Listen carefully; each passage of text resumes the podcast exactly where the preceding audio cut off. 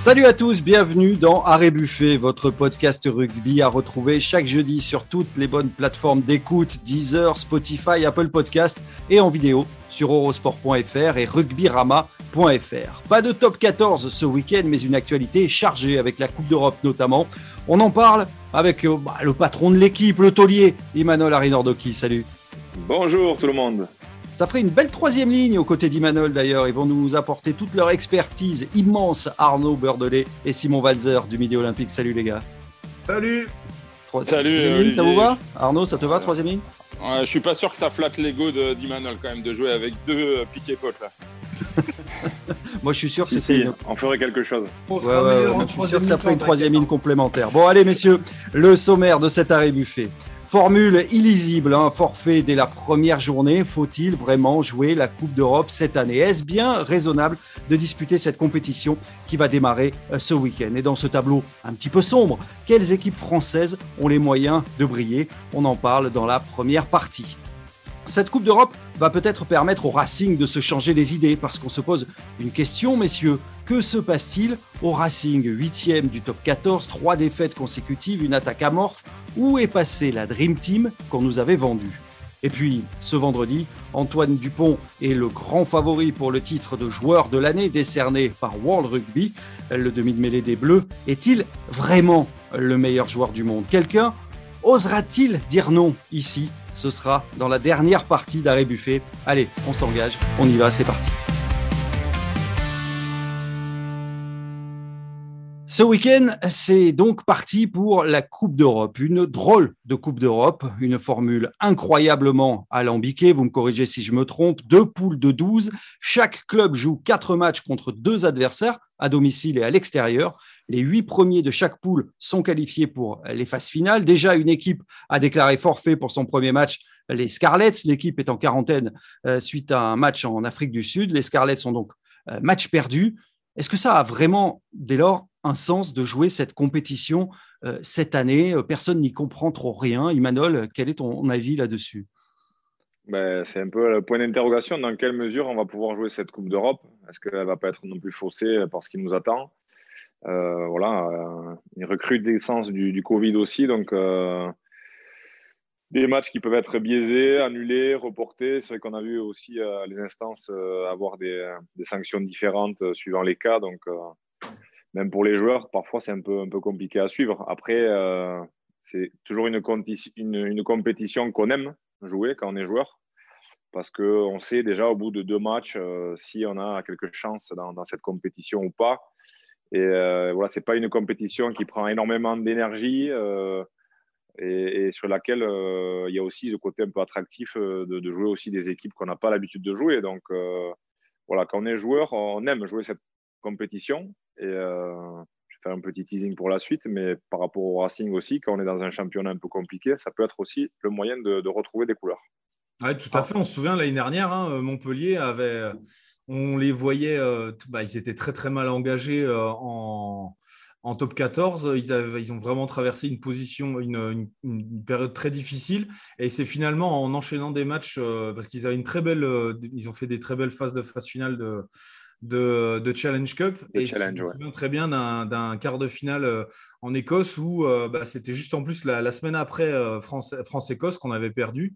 Écosse-France d'ailleurs qu'on avait perdu et c'était presque la revanche, la revanche et ils avaient sorti un match de, haut niveau. Ensuite en demi ils avaient gagné contre, contre Basse et jusqu'à cette finale finalement, ça leur avait permis de, se, redresser. Alors, ça ne marche pas à tous les coups, euh, bien sûr. En tout cas, je rejoins Imanol sur ce, point. C'est vrai que c'est euh, une, compétition qui peut faire du bien, qui n'est pas toujours facile à gérer en termes d'effectifs, mais qui, peut faire du bien quand on, quand on a mal à la tête, comme c'est le cas au Racing. Mais Arnaud, avec ces matchs perdus sur euh, tapis vert, là, ça commence. Est-ce que ça ne fausse pas déjà la, compétition, surtout sur un format aussi resserré? On a le sentiment que c'est un peu la loterie moi, moi, je suis de ceux qui pensent que ça rime à rien. Euh, on démarre quand même une compétition, euh, effectivement, avec les Scarlets qui sont forfaits, avec Cardiff qui va aligner les Réchelles pour jouer contre le Stade toulousain. C'est-à-dire que Toulouse, aujourd'hui, Toulouse, je suis à peu près persuadé qu'ils vont leur mettre 50, 60, 70 points. Donc, ça veut strictement rien dire. Moi, je mm. pense que cette compétition, elle a été, elle a été fortement impactée par le Covid. Je ne sais pas si vous vous souvenez, printemps 2020, arrêt total de, de la compétition, les phases finales qui devaient se disputer durant ce printemps 2020 reportées sur le début de la saison 2021 avec, euh, enfin, c'était quand même ubuesque avec des joueurs qui avaient débuté la compétition dans une équipe, qui jouaient les phases finales euh, dans une autre équipe, à l'exemple de Semira Dradra, qui était euh, d'abord à Bordeaux et qui est finalement parti à Bristol. Enfin, c'était du grand, grand n'importe quoi. cette compétition, elle a subi lourdement les impacts de, de, la Covid. Pour moi, ça, c'est le premier point. Et le deuxième point, c'est que là où je rejoins Imanol, c'est que cette compétition, les joueurs aiment la jouer. Mais les entraîneurs, c'est un vrai casse-tête. Mmh. Certains savent et ils sont conscients qu'ils n'ont pas l'effectif pour jouer sur deux tableaux, donc ils font tourner. Euh, Castres, ce week-end, va jouer la Coupe d'Europe avec des mecs qui n'ont pas une minute de top 14. Euh, mmh. Montpellier va faire tourner. Le Stade français a mis euh, ses internationaux au repos. Elle est totalement dévaluée, cette compétition. En gros, ça intéresse trois, quatre clubs français qui veulent la gagner. Toulouse, le Racing, peut-être La Rochelle. Peut-être La Rochelle, même si aujourd'hui, ils sont quand même dans la difficulté en top 14. Donc pour moi, cette Coupe d'Europe, honnêtement, même avec le préambule que tu as fait, Olivier, en essayant d'expliquer cette usine à gaz qu'est l'organisation de la Coupe d'Europe, je pense qu'on a perdu la moitié de nos auditeurs.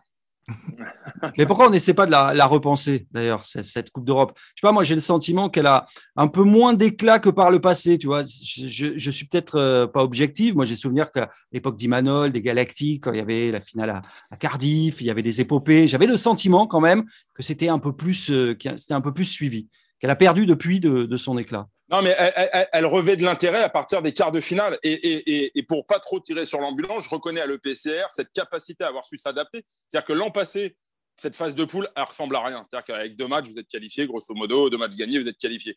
Euh, mais avec cette formule, à partir des huitièmes de finale en match aller-retour, elle a retrouvé un peu d'intérêt. Donc peut-être, et ça, je ne sais pas euh, si Emmanuel sera d'accord avec moi, mais peut-être qu'il faudrait se tourner vers une, une formule où euh, il y aurait des matchs à élimination directe. Ça pourrait peut-être être une hypothèse à, étudier.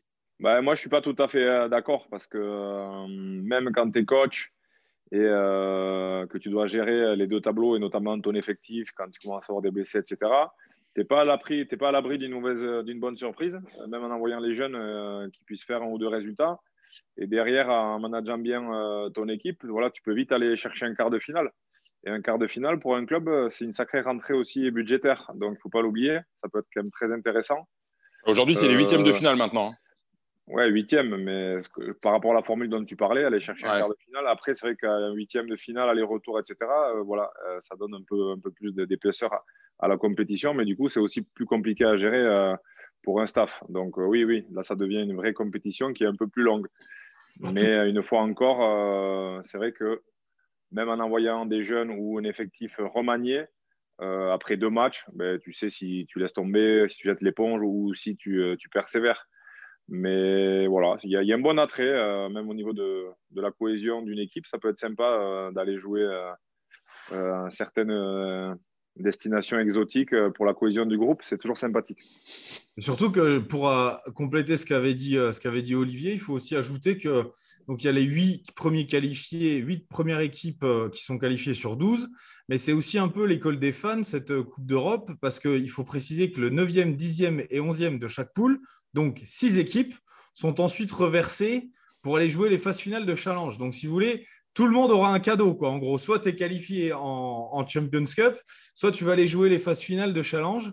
Et il n'y aura que deux équipes qui resteront sur le carreau. Bon, c'est sûr que ça peut offrir des matchs de phase finale euh, assez faciles, assez abordables euh, aux équipes qui sont engagées. Je pense que les dirigeants de l'EPCR ont voulu, euh, voilà, pour rendre cette compétition aussi attrayante qu'il était possible de le faire cette année avec des, conditions sanitaires quand même extrêmement délicates.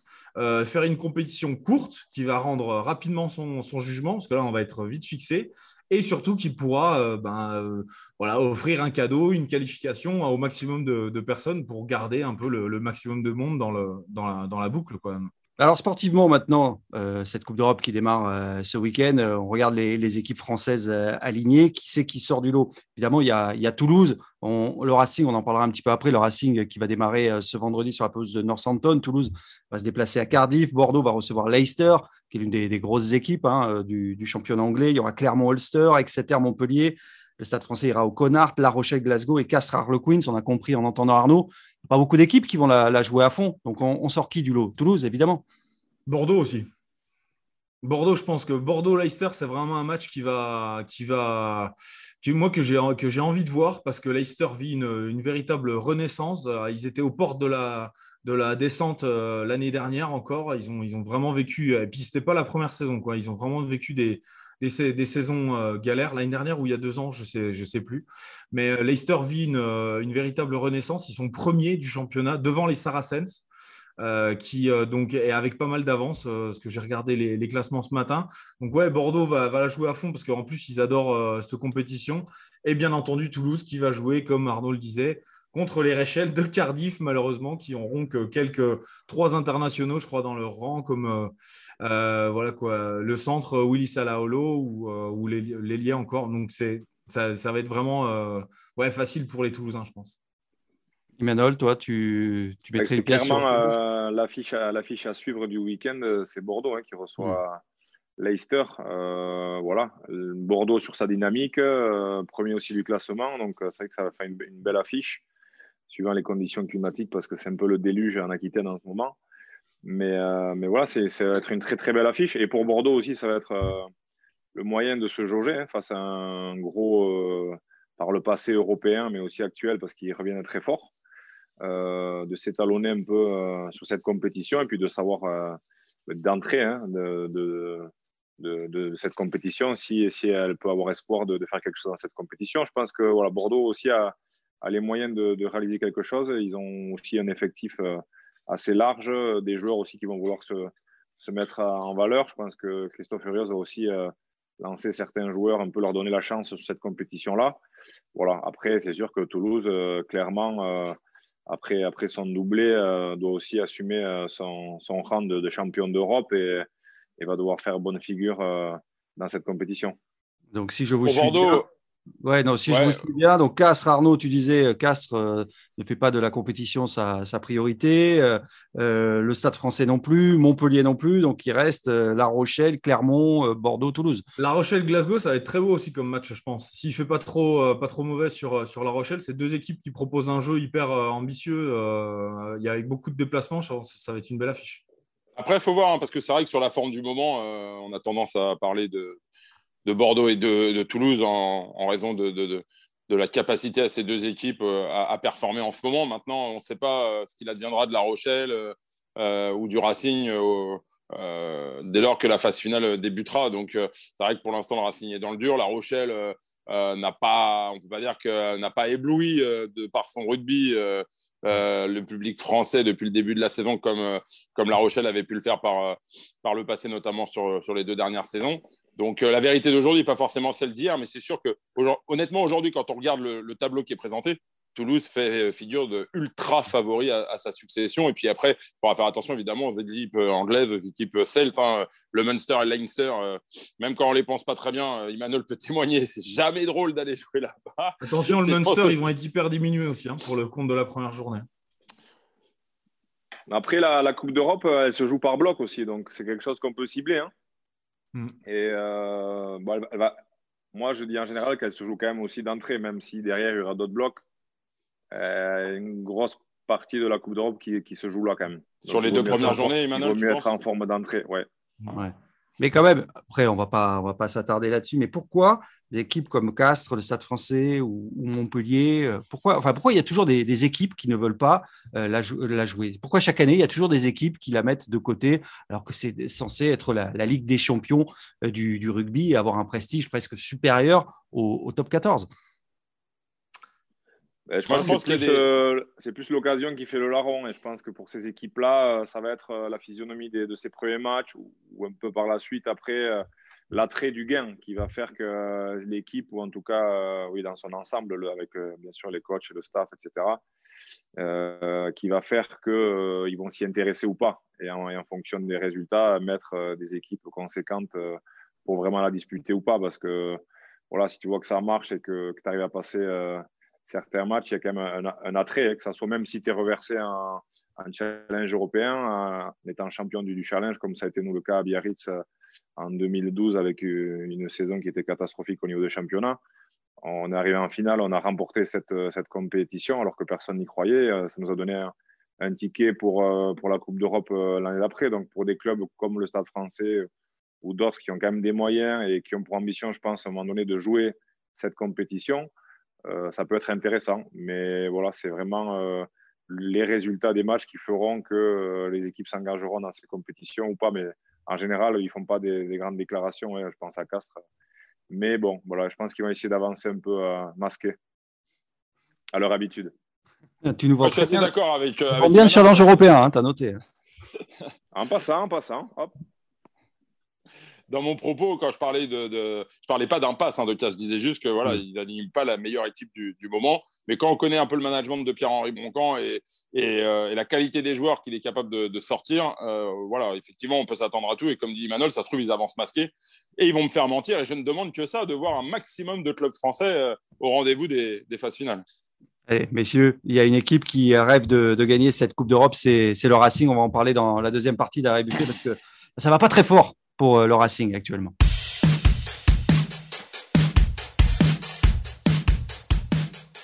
Le Racing démarre sa campagne ce vendredi à Northampton. Le Racing, trois fois finaliste de la compétition. La dernière fois, c'était en, 2020. Le problème, euh, messieurs, c'est qu'on ne reconnaît plus euh, cette équipe. Les hommes de Laurent Travers restent sur trois défaites à Brive, contre Bordeaux, à Castres. Les voilà désormais huitièmes du top 14. Et puis les stats sont effrayantes. Hein. Très peu de points inscrits sur les trois derniers matchs. Euh, on se souvient de leur deuxième mi-temps cataclysmique contre Bordeaux. Imanol, que penses-tu de cette équipe et de, cette, de ce début de crise euh, que le, que le Racing traverse euh, Ils sont dans une mauvaise spirale. Hein. Je ne vais pas dire une spirale négative, mais euh, forcément, quand on n'a pas la, réussite, quand on perd des matchs qu'on doit gagner, dans l'esprit des joueurs, ça, ça, devient compliqué. Tout le monde se pose des questions, plus la pression médiatique autour du club.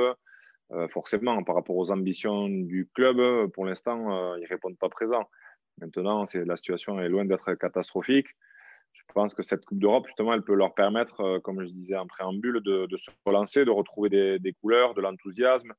Et euh, moi, je me souviens dans des saisons un peu compliquées, euh, quand je jouais cette Coupe d'Europe, c'était toujours un peu une, bouffée d'oxygène. Quand ça se passait bien, ça permettait voilà, au groupe de, retrouver de l'enthousiasme, de se relancer.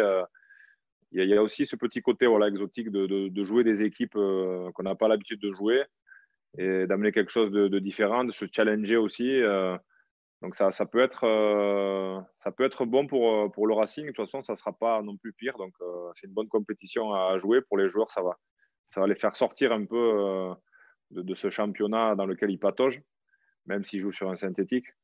Et, voilà, et j'espère qu'on va, on va les voir retrouver des couleurs. Henri Chavancy, sur Rugby Rama, euh, je l'ai vu euh, aujourd'hui, il parle, euh, il dit, je cite, que c'était de, grosses conneries de parler de cette équipe, de présenter cette équipe du Racing comme des galactiques. Parce que c'est vrai qu'il y, a toute cette pression quand même autour de, bah, de, ces, de ces grands noms, notamment derrière, qui évoluent et on se, on se met un petit peu le, feu dès que les, résultats ne, suivent pas cette pression. Après, quand on recrute, voilà, franchement, la ligne de trois quarts, si elle fait, elle fait pas rêver n'importe quel amateur de, de rugby là, c'est normal qu'on les surnomme les Galactiques. Excuse, c'est une équipe de jeux vidéo, on se croirait dans Jonalomu, quoi. T'as Fiku, Vakatawa, Bill, euh, Russell. Enfin, euh, c'est incroyable, quoi, cette équipe. Donc, euh, et puis, c'était hyper positif quand même à la base. Moi, je les trouve un peu. alors, certes, on leur a filé ce surnom, après, bon, les, les, résultats ne suivent pas, mais ça leur met de la pression. Mais en même temps, ils ont. Il y a la, pression, elle est créée euh, à, partir du moment où tu fais venir euh, Kurt Lebill et Finn Russell euh, dans la même équipe. C'est normal que, et qu'au centre, tu as la, paire de centre du 15 de France. Quoi. Je veux dire, c'est normal que, que, ça, que, ça se crée. Quoi. Je sais pas. Mais surtout, cette équipe du Racing, elle n'avait pas de joueurs hein, quand même sur les dernières journées. À un moment, quand tu n'as pas les joueurs, euh, je rappelle juste euh, les blessés. En deuxième ligne, ils n'avaient pas Pesanti, ils n'avaient pas le Roux, ils n'avaient pas Boris Palu. À la mêlée, ils n'avaient pas le Garek, ils n'avaient pas Iri Barren, Sankoni qui est blessé de longue date. Donc à un moment, euh, les Galactiques, c'était plus les fonds de tiroir. Hein. donc sans faire offense aux joueurs qui étaient sur, sur la pelouse, c'est un peu dur. Mais il y a un moment, euh, on fait avec les moyens du bord. Là, pour le match de, vendredi soir contre Northampton, ils retrouvent leur fameuse ligne de trois quarts avec Teddy Thomas, avec Vakatawa, avec Fikou, avec Timo Faunel, Kurt Lebil à l'arrière, une charnière Machno-Russell. Euh, forcément, il retrouve aussi de la densité devant puisque Bernard Leroux est de retour, Teddy Bobigny sera titulaire euh, au, talonnage, Wen Loré redevient titulaire euh, après avoir été blessé. Enfin, donc, on a Johan Tanga, Ibrahim Diallo en troisième ligne. Il y, a, de la densité dans cette équipe, il y a, il y a de la vitesse, il n'y a pas de raison. même si effectivement ils sortent de trois matchs qui nous ont un peu déçus en top 14, euh, voilà, on sait que le, Racing veut gagner cette Coupe d'Europe. Ils ont déjà deux finales perdues. Euh, voilà, c'est un peu le, cheval de bataille du, président Lorenzetti. Euh, moi, je suis pas très inquiet pour le Racing. Hein. Ils ont toujours des coups de moins bien dans la saison. voilà, pour l'instant, ils sont effectivement huitième du top 14 et tout le monde estime qu'avec ce surnom de, galactique, ils devraient être tout en haut de la, de la pyramide. Maintenant, euh, il, arrive parfois que les Galactiques soient moins bien. Enfin, la première fois qu'on a donné ce surnom, Imanol y était. Hein. C'était bah oui, hein. c'était Imanol, c'était Damien Traille, c'était euh, Yashvili, euh, c'était Thion, c'était. Enfin voilà, donc. Et je pense que même à l'époque du, du, BO, Imanol, tu vas pas me dire, mais tu vas pas me. ah oui, il gagnait tout, il gagnait. Non, mais il gagnait, mais il y avait des, il y avait des périodes où ils étaient moins bien aussi. Hein. On était moins galactique après, c'est vrai, mais les, premières années, on, était galactique. Mais bon, après, je pense que voilà, le Racing aussi a c'est un club euh, qui s'est euh, starisé, que ce soit en termes d'effectifs, en termes aussi de format. Ils ont révolutionné un peu ce sport euh, avec un attrait plus populaire, un, accès à un, public plus large. Voilà, on va, on va au spectacle. Hein. Quand on a l'arena, on a un t-shirt qui fait, il fait 24 degrés, une surface rapide, des écrans géants partout. voilà, c'est sûr que pour quand les joueurs, il faut, il faut aussi assumer tout ça. Donc c'est peut-être un peu moins facile en ce moment, mais voilà, je pense que je pense que ce qui était en tout cas peut-être leur force au début, à savoir jouer sur cette surface rapide euh, sur laquelle les autres équipes n'étaient pas forcément habituées, parce qu'on n'a pas du tout la même attitude hein, euh, quand on n'est pas habitué à, jouer là-dessus que sur un terrain normal. Je pense que c'était un avantage pour eux, certainement au début. Maintenant, les équipes aussi sont habituées à jouer sur cette surface. Ça, l'est moins. Donc, est-ce qu'ils payent un peu ce, ce, retard-là, euh, les autres équipes aussi, on les voit, hein, finissent bien les matchs aujourd'hui à l'Arena, alors que c'était plus compliqué par le passé. Et on sent que c'est le Racing qui finit un peu moins bien les matchs.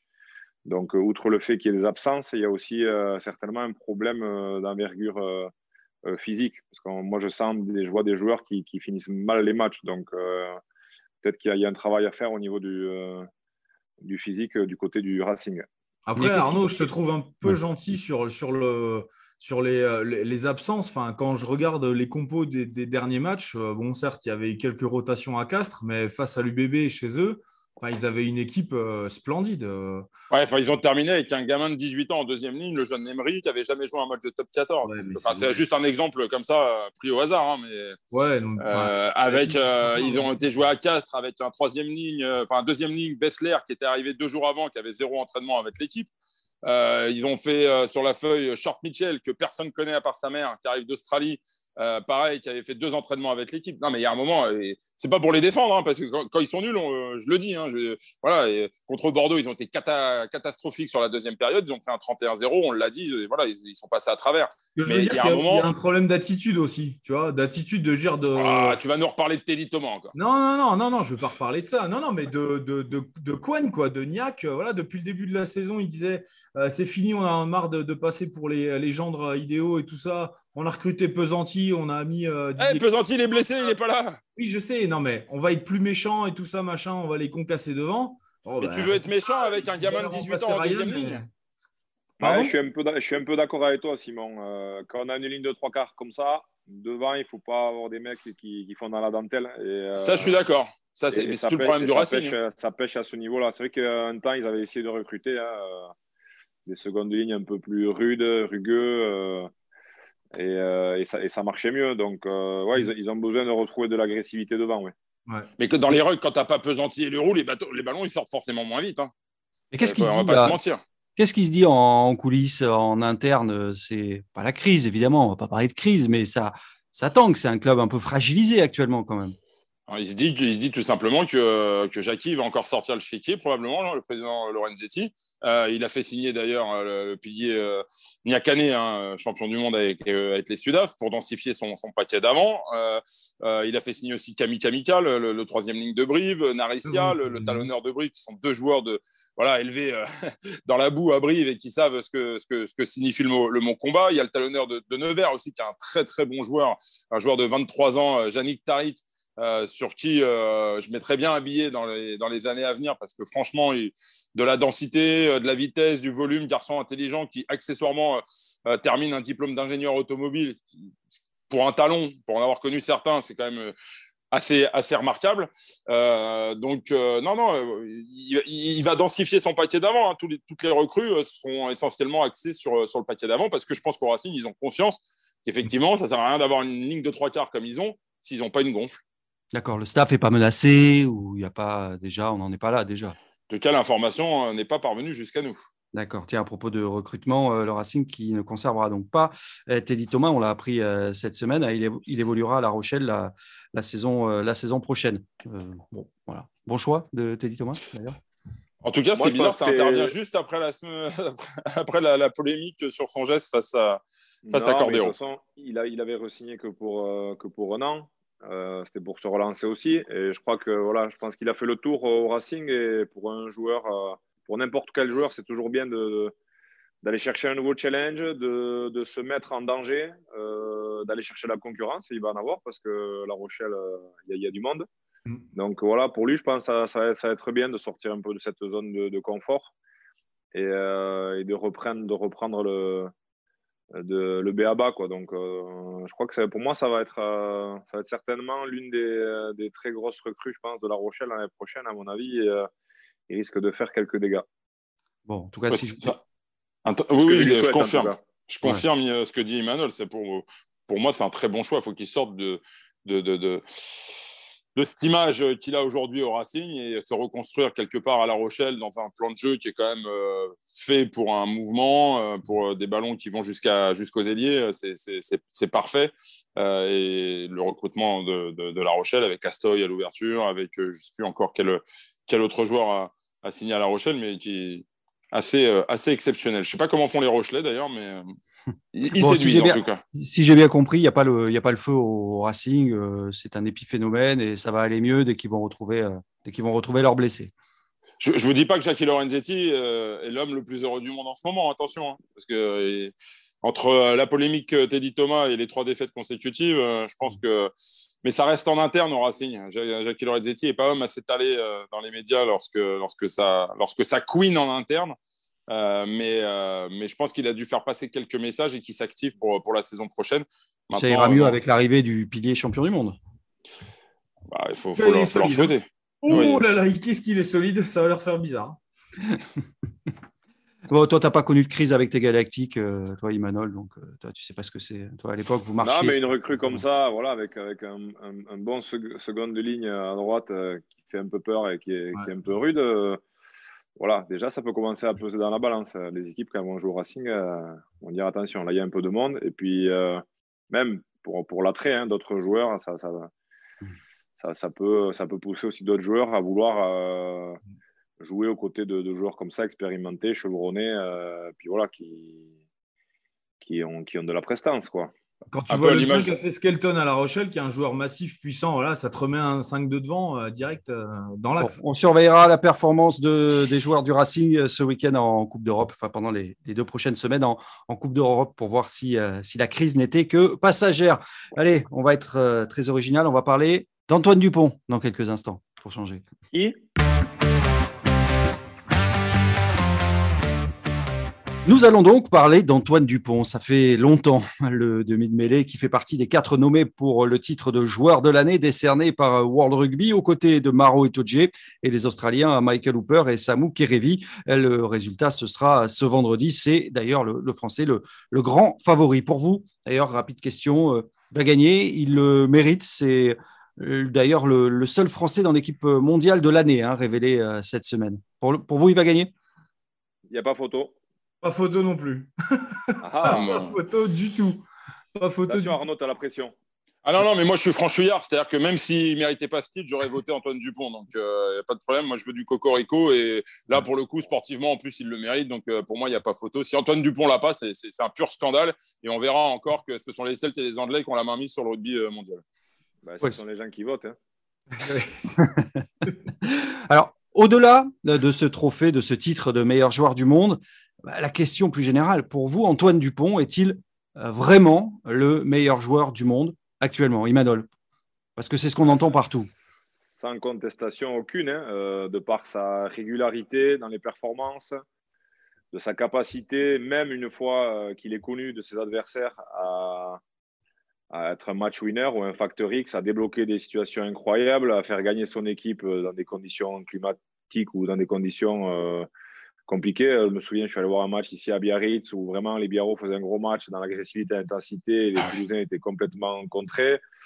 Antoine Dupont est rentré 10 minutes et voilà, et, Toulouse a gagné.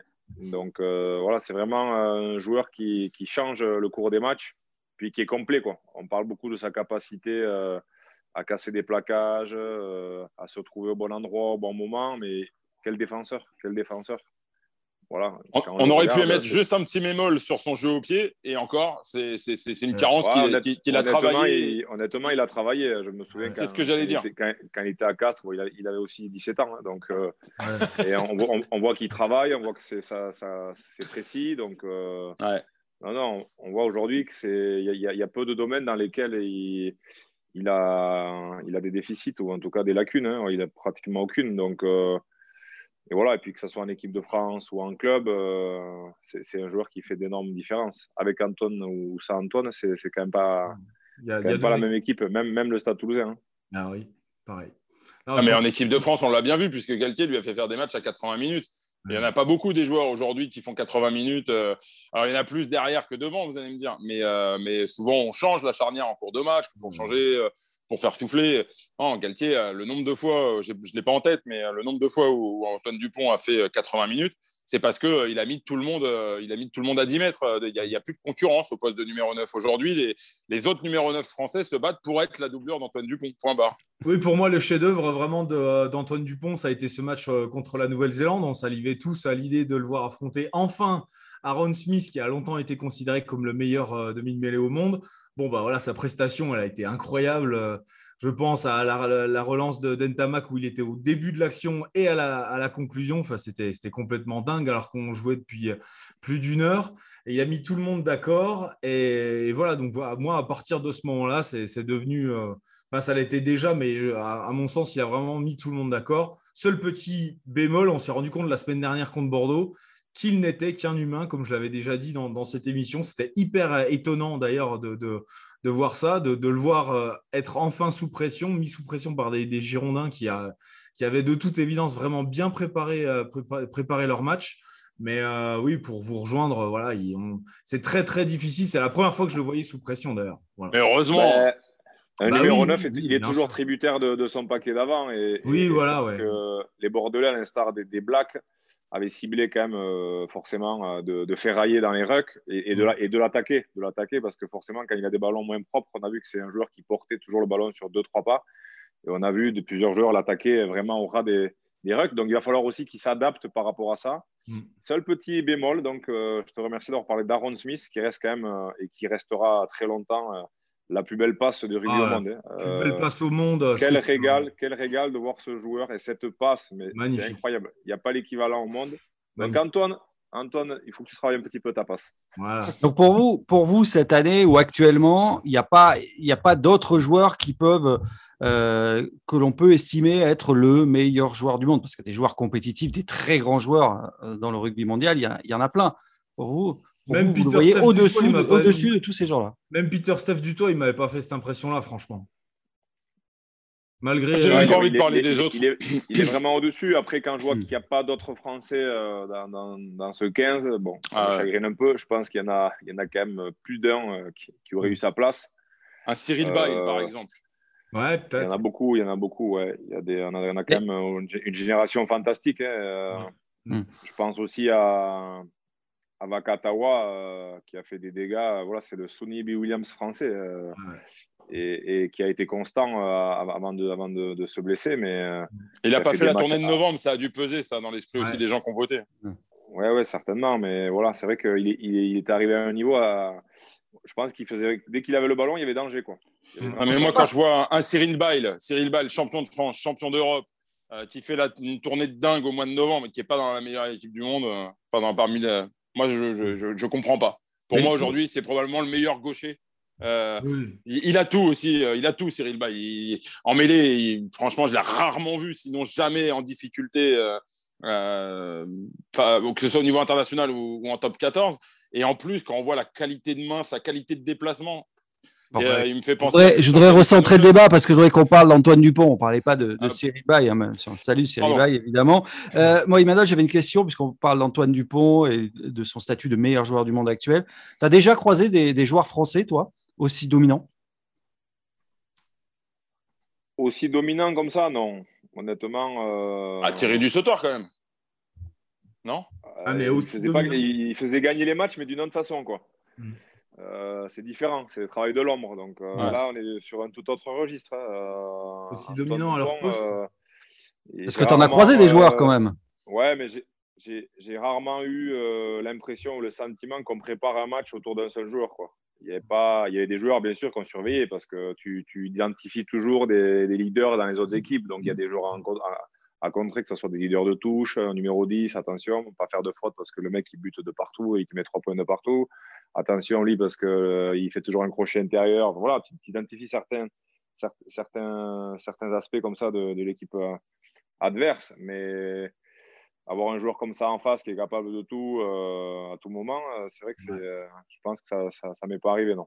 Non, il est, il est béni, lui. Hein. Il pourrait être le troisième Français à remporter ce titre après Fabien Galtier qui l'avait obtenu en 2002 et Thierry Dussautoir en 2011. Est-ce que, bah est-ce que d'autres joueurs français l'auraient euh, mérité ce titre dans, dans leur carrière? Je ne vais pas répondre parce que. À part Imanol. à part le scandale Imanol. Honnêtement, je pense qu'après, c'est toujours un tout. Hein. Il, il, faut être très performant. Il faut être aussi dans une équipe qui a gagné des titres. C'est le cas d'Antoine. Il est champion de France, champion d'Europe. Euh, il sort des prestations énormes en équipe de France. Voilà, c'est sûr qu'il y a des joueurs qui vont sortir des prestations énormes, mais qui n'auront pas gagné de titre. Donc, euh, donc ils ne gagneront pas ce titre. Et puis, euh, les Français, ont du mal aussi à voter euh, dans, ces moments-là. Donc, euh, on ne récolte pas toujours les, bons suffrages. Mais en tout cas, il n'y a pas assez de lobbying pour que les joueurs français gagnent. Mais je pense que si on était meilleur au niveau du lobbying, il y aurait d'autres joueurs français qui auraient, remporté ce titre.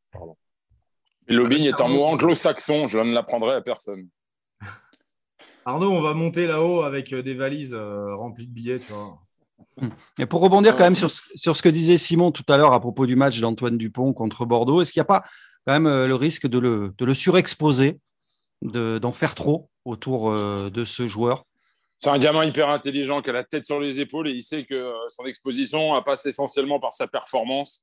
Euh, oui, mais c'est quelqu'un qui. On en avait parlé un petit peu lors d'un précédent numéro où Imanol, par exemple, sur le capitana en équipe de France, n'était pas trop d'accord. Oui, mais Arnaud, mais quand bien même, quand tu as la tête sur les épaules, que tu as un entourage, que ceci, que cela, que blablabla, bla, bla, bla, cette pression, à un moment donné, il va falloir aussi l'assumer, la digérer. Et sur, et sur le temps, c'est quelque chose qui pèse énormément pour un joueur parce qu'il est humain comme tout le monde et que les saisons en France aussi, elles sont longues, qu'il y aura des moments de, de méforme et que. Euh, par rapport à un match comme contre Bordeaux, et si des, des, prestations comme ça qui vont se renouveler, il y a tellement d'attentes par rapport à un joueur comme ça que la critique aussi va être dure.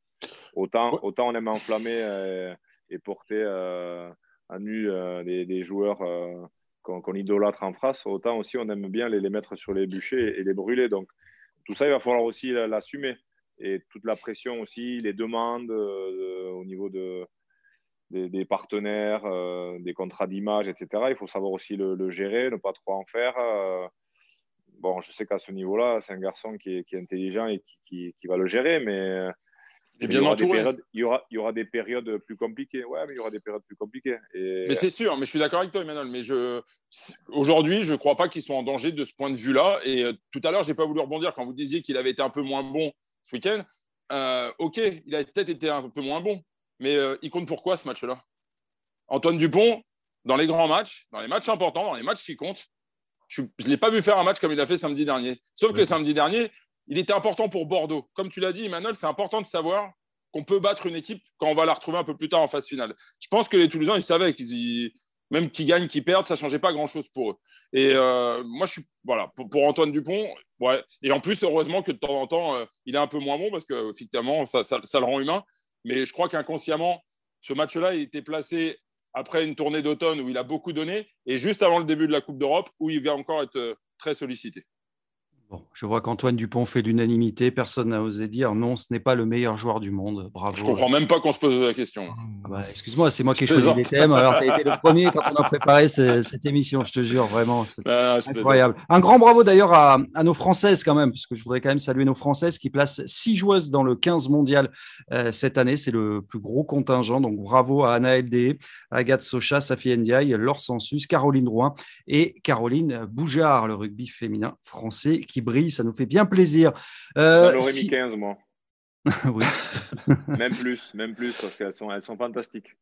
Simon, avant de, se quitter, euh, de quoi parle-t-on dans le Middle ce vendredi? Bah, En une, on a mis un petit jeune que vous ne connaissez pas encore trop. Enfin, il est à mhm. l'envers, mais là, vous ne le voyez pas. Donc voilà, je pense qu'on est tous euh, d'accord à la rédaction pour, pour dire ça. La une, c'est. Donc c'est Antoine Dupont, hein, vu que c'est un podcast, Simon, je le précise. Non, mais il y a de la vidéo aussi. Non, il y aura de la vidéo aussi. pas dit non. Simon, mais je il n'y avait, pas de jeu de mots, rassure-moi, sur la, sur la coupe. Non, il n'y avait pas de jeu de mots. Pas ce coup-là. On a failli faire Dupont béni. Et euh, en fait, euh, non, on s'est dit 2021, l'année Dupont, euh, on va faire du, du, classique, du sobre. C'est bien, ça Vous avez bien fait et au rang des. Euh, C'était pas mon idée, euh, Imanol, euh, voilà. balance, balance. et du coup, euh, du côté des petites indiscrétions, bah, on a mis une, info là, de mon collègue David Bourniquel. Donc Didier Retière est en pole position pour devenir directeur du rugby à Clermont l'année prochaine. Voilà une ah. info qui va intéresser nos supporters clermontois. Et du côté euh, d'Agen, bah, écoutez, euh, c'est un ancien de la maison euh, clermontoise, c'est Bernard Gouta qui se rapproche dangereusement, enfin plutôt vertueusement d'Agen. Et euh, Gérard Fraser, l'actuel entraîneur, euh, co-entraîneur, euh, enfin l'entraîneur des trois quarts à Vannes, se rapprocherait de Bayonne. Voilà pour les infos fraîches du jour. Mais ouais, ce sont les infos intéressantes. Il hein. faut toujours aller lire les dernières pages hein, du, Midi Olympique avec tous ces transferts, évidemment. C'est toujours intéressant. Didier Retire à Clermont, ça c'est quand même la, grosse cote. On va, on va surveiller ça de près. Merci beaucoup de nous avoir accompagnés, messieurs. Bon, ben, Emmanuel, à la semaine prochaine, comme d'habitude, hein, évidemment, fidèle au poste celui qui aurait mérité d'être sacré meilleur joueur du monde, en effet. En quelle année alors Il y a quelques années. Tel où tu avais le casque. meilleur joueur du monde. Quand tu t'étais pété le nez, là. Je dirais 2004. 2004. Ah, d'accord. 2004. Bon, on va regarder les, statistiques un peu. On, essaiera de, gagner le tournoi en plus. On essaiera de faire pression auprès de, World Rugby pour avoir un, trophée euh, dans quelques années. Merci Arnaud et Simon. On se retrouve euh, bah, peut-être la, semaine prochaine. Vous, étiez, vous êtes eh peut-être ben nos, débatteurs. En tout cas, merci de nous avoir apporté encore votre expertise. C'était très sympa. Et puis, on se retrouve bah, la semaine prochaine pour un, pour un nouveau Harry Buffet. Salut.